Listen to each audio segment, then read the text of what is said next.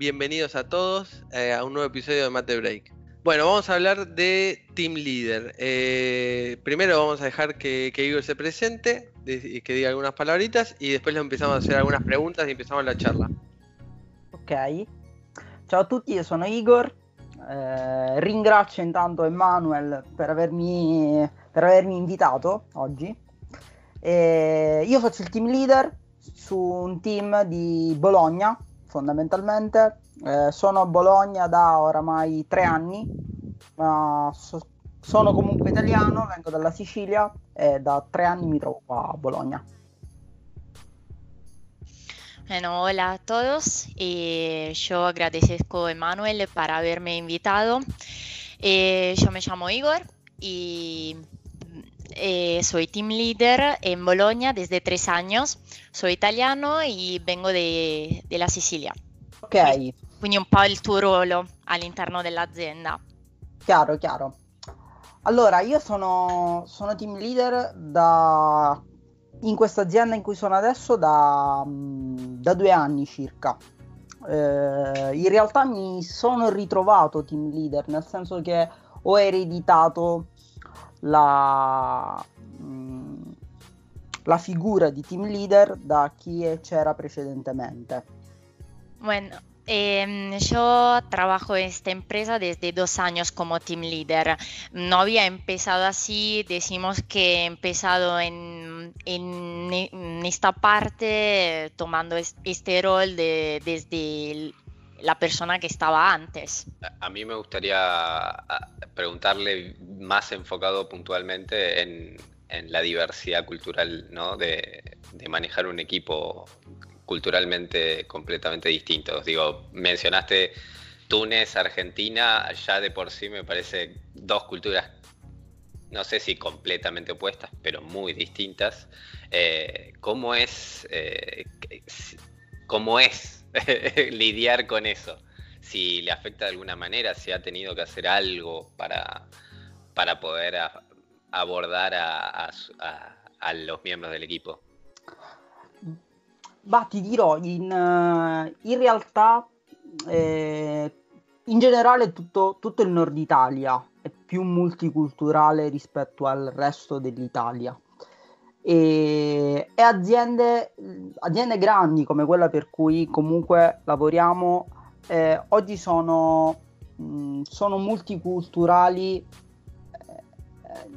eh, nel senso più generale del termine sia nel modo di approcciarsi al lavoro, sia con le persone che ci sono all'interno. Bueno, eh, um, Iván, te digo, eh, la, la situación en el norte de Italia es ya muy multicultural. Ya todas las empresas son bastante multiculturales eh, en todo sentido, no solo de, de, edad de cultura, pero cómo, cómo, cómo se trabaja, no solo la lengua o la cultura propia, también en la manera de trabajar.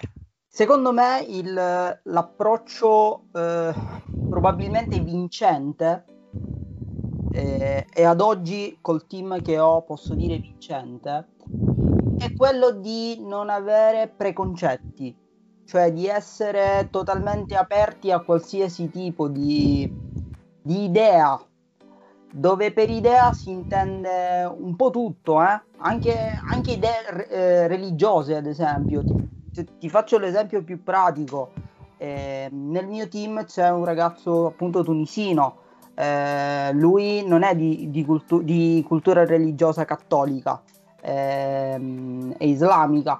E, ad esempio eh, il rispetto di- della, sua, della sua ora, delle sue ore di, di preghiera eh, sono, devono essere un suo diritto all'interno di un'azienda multiculturale e, e vanno rispettate, vanno rispettate da- dal, dal proprio team leader e da tutto il resto della squadra. Me di cuenta que entiendo más italiano de lo que pensé, ¿eh? Muy bueno, sí. Muy bien, Iván, muy bien. Bueno, así no, no me necesitan. No, no, pero nuestros oyentes quizás no, no tienen esa facilidad porque quizás en Malta se, se escucha más italiano que en Argentina. Eh, bueno, así es que, posible, que, por es favor. posible. Igor, eh, eh, Ivan si rende conto che capisce più italiano di quanto pensasse, anche perché a Malta, a Malta, ci sono molti italiani, quindi quasi che impara più italiano che inglese. Perfetto, perfetto.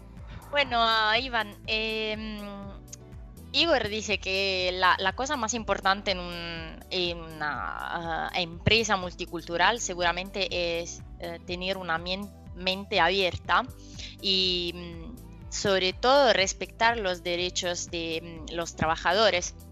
Y mm, él, por ejemplo, dice que se tiene que eh, eh, respetar todas las ideas. Un ejemplo muy simple puede ser la religión, porque por ejemplo la persona tunisina que trabaja en su empresa tiene otra religión, no es eh, cristiano, es musulmano y por ejemplo tiene em, particulares horas de oración y que, pueden ser también durante el trabajo. Y así la cosa más importante es eh, para el team leader y para los eh, colegas es de respetar este derecho del empleado. Y mm, Igor piensa de tener una, de verdad un team eh, bien hecho porque hay esta cosa principal que es el respeto y la, mente abierta. Eh, con respecto a, a, alguna, si ha tenido alguna anécdota como para destacar con esto de relacionado con la cultura, ¿no? De que vengan más allá de que ya comentó lo de, bueno, una persona musulmana dentro del horario laboral puede llegar a, tener que rezar. ¿Alguna anécdota así como para, para descontracturar un pochino? Bah, l'aneddoto divertente in realtà è, mh, succede abbastanza spesso, sfortunatamente da quando siamo in quarantena non così tanto come piacerebbe a me succede abbastanza raramente, ecco. Però uh, con, con, i membri del mio team ci piace ogni tanto uh, incontrarci e bere una birra assieme. E ora, come, come, tu pensai, magari non tutti, non tutti possono bere la birra, un po' perché c'è magari chi è astemio, ma soprattutto i musulmani non possono. E in quel particolare caso, eh, mh, mm, noi compriamo una, una Coca-Cola che è una sottomarca però pessima, si chiama Texas Cola e gliela mettiamo da parte per il nostro collega musulmano appunto per, un po' per, perché lo rispettiamo sotto questo punto di vista, un po' per prenderlo anche un po' in giro perché, perché comunque è veramente disgustosa quella Texas Cola. Qué horrible persona. ¿eh? bueno, imagino que un poco entendiste.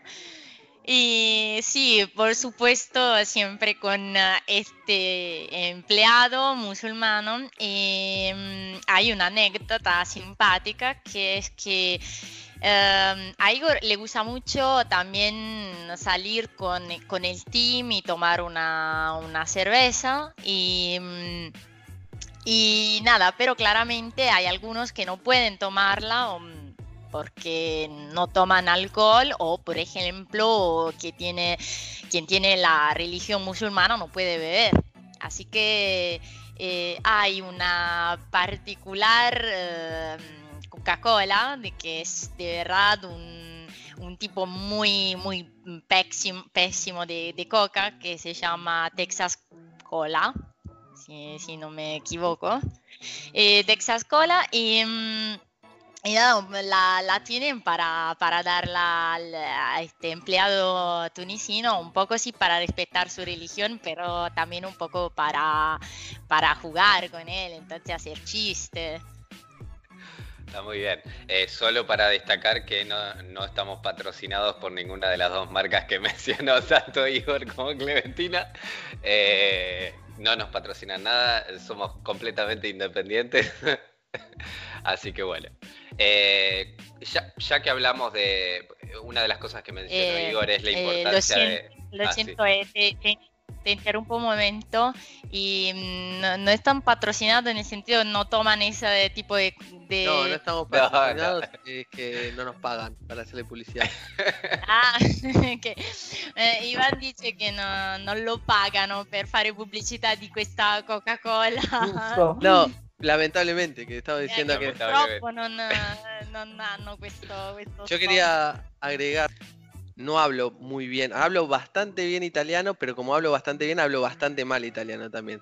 Entonces, desde mi lado, como miembro de un equipo, también eh, no sé qué reflexionáis, si, si lo hablaron antes, cómo fue la inserción de alguien que no habla tan bien la lengua, la lengua em, y, o sea, yo lo puedo decir desde mi punto de vista, me, respetan, pero a veces no se entiende lo que quiero decir. ¿Cómo gestionan cuando un miembro del equipo no habla tan bien el idioma? Por ahí encontramos un punto de medio en inglés, pero ¿cómo se maneja en ese caso? Va, eh, in realtà, eh, sai cos'è? L'Italia di per sé, tu forse mi puoi capire bene, e già spostandoti di regione in regione, eh, noi abbiamo quella bellezza che è il dialetto. Quindi in realtà per noi già il dialetto è come se fosse un'altra lingua. Quindi in realtà tra chi parla un'altra lingua e chi parla un altro dialetto eh, ci piace un po' prenderci in giro in generale. Eh, i, mm, molte volte scherziamo con, con, i ragazzi, i ragazzi napoletani, io li chiamo perché sono campani, in realtà faccio di loro un, un fascio, sono eh, napoletani, e, e, ci piace in realtà prenderli in giro per, eh, citando le loro, le loro, frasi tipiche.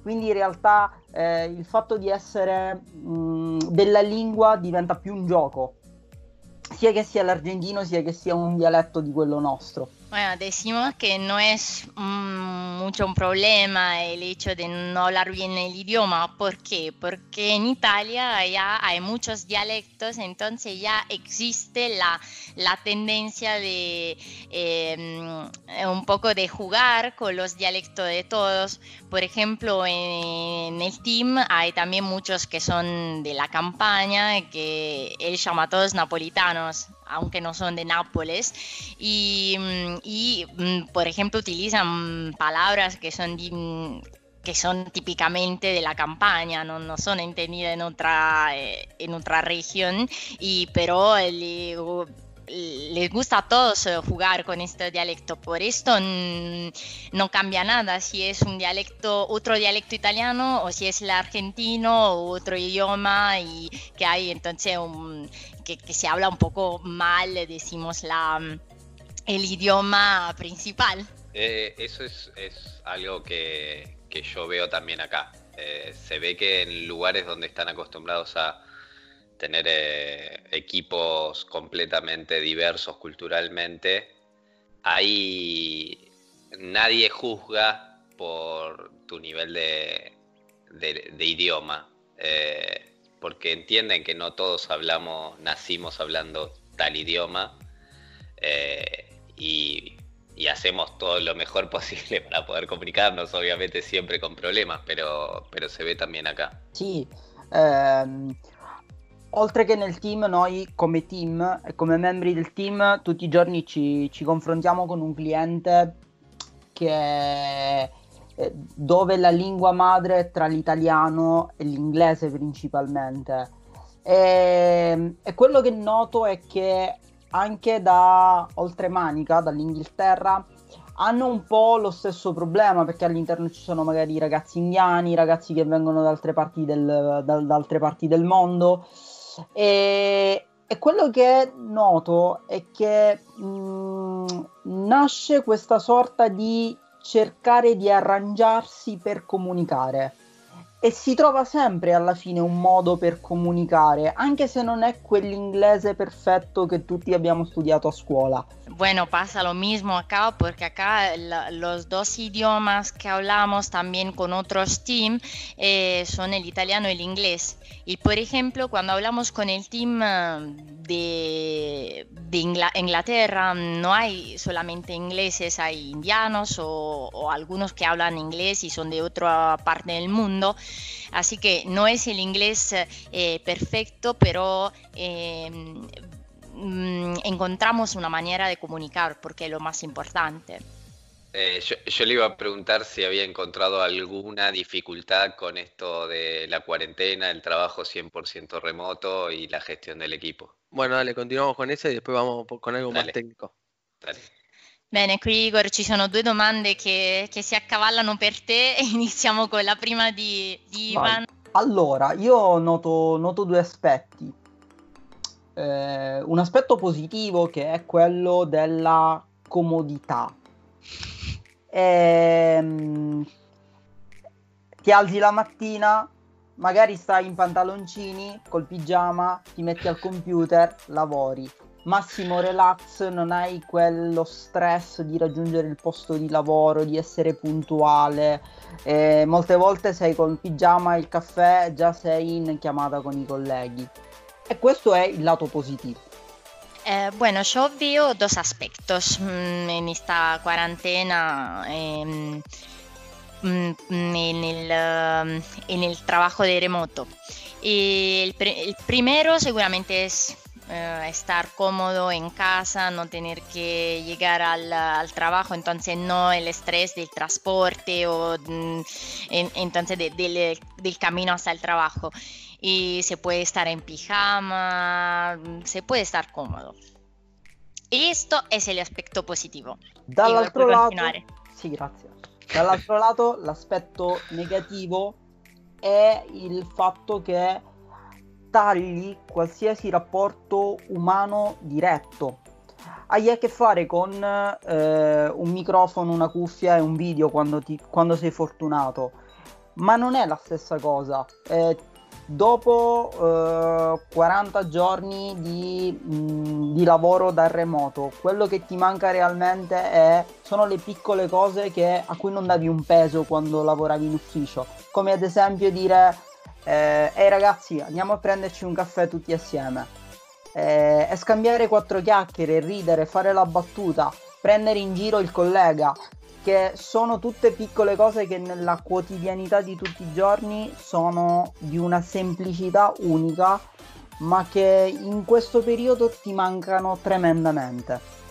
Eh, sì, mm, l'aspetto negativo sicuramente è che falta totalmente la parte umana, il contatto con uh, los compañeros y um, seguro sí hay un micrófono, se, um, se, pueden hablar, se pueden ver a veces eh, si el video funciona y um, seguramente se puede coordinar el trabajo, pero eh, faltan pequeñas cosas que por ahí antes no, no eran consideradas importantes y que pero ahora la, el team lo, lo, las extrañas y son, por ejemplo, vamos a tomarnos un café juntos o eh, hacer chistes entre, entre compañeros.